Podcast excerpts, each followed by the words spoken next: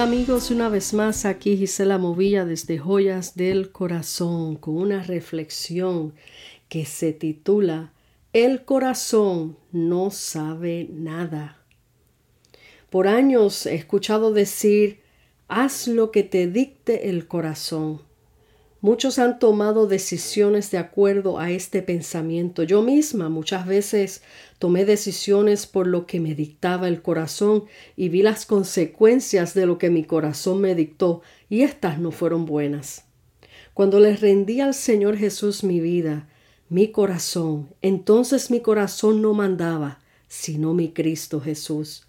Hoy día muchos, aún creyentes, quieren que Dios entre en sus vidas para que les resuelvan la vida, sus problemas, pero no entregan el corazón por completo, porque esto les da un sentido de control.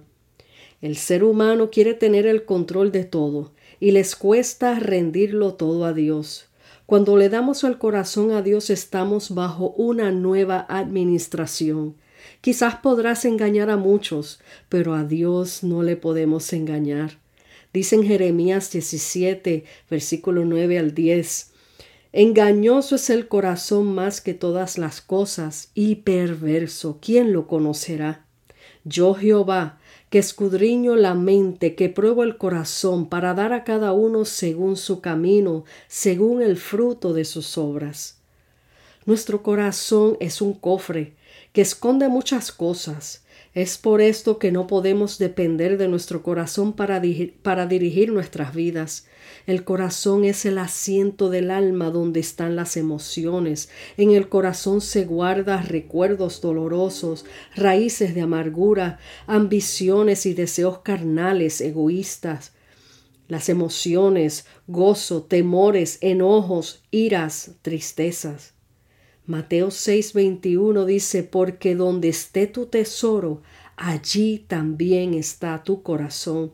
En otras palabras, a todo lo que nosotros le damos importancia y prioridad, allí estará nuestro corazón. Esto se aplica tanto como para lo bueno y lo malo. En Mateo 12:34 dice, generación de víboras, por, por, ¿cómo podéis hablar bien siendo malos? Porque de la abundancia del corazón habla la boca. Proverbios 4:23 dice, sobre toda cosa guardada, guarda tu corazón, porque de él mana la vida. Nuestro corazón se guarda en las manos de Dios. Si queremos una vida íntegra, limpia delante de Dios, deja que Él sea quien gobierne en Él. El salmista David reconocía que él necesitaba la pureza de Dios en su corazón. Por eso él le decía en Salmos 51, verso 10 al 12, Crea en mí, oh Dios, un corazón limpio y renueva un espíritu dentro de mí. No me eches de delante de ti, ni quites de mí tu Santo Espíritu. Vuélveme el gozo de tu salvación y el espíritu libre me sustente. Es por eso que nuestro corazón necesita a nuestro Dios para gobernar en él, para poner orden, para limpiarlo de lo que desagrada a Dios. Un corazón sin dueño es un barco a la deriva. Un corazón sin Dios es un corazón necio. Salmos 14.1 Dice, dijo el necio, en su corazón no hay Dios. Corrompiéndose hicieron obras abominables, no hay quien haga bien. En otras palabras, un corazón sin dueño nos puede traicionar, confundir, dirigir erróneamente. Entreguemos todo nuestro corazón a nuestro Padre Celestial. Él sabrá cómo sanar, dirigir, corregir. Si oyereis si oyeres hoy su voz, no endurezcáis vuestros corazones, dice en Hebreos 3:15. Dile al Señor hoy, examíname, oh Dios, y conoce mi corazón.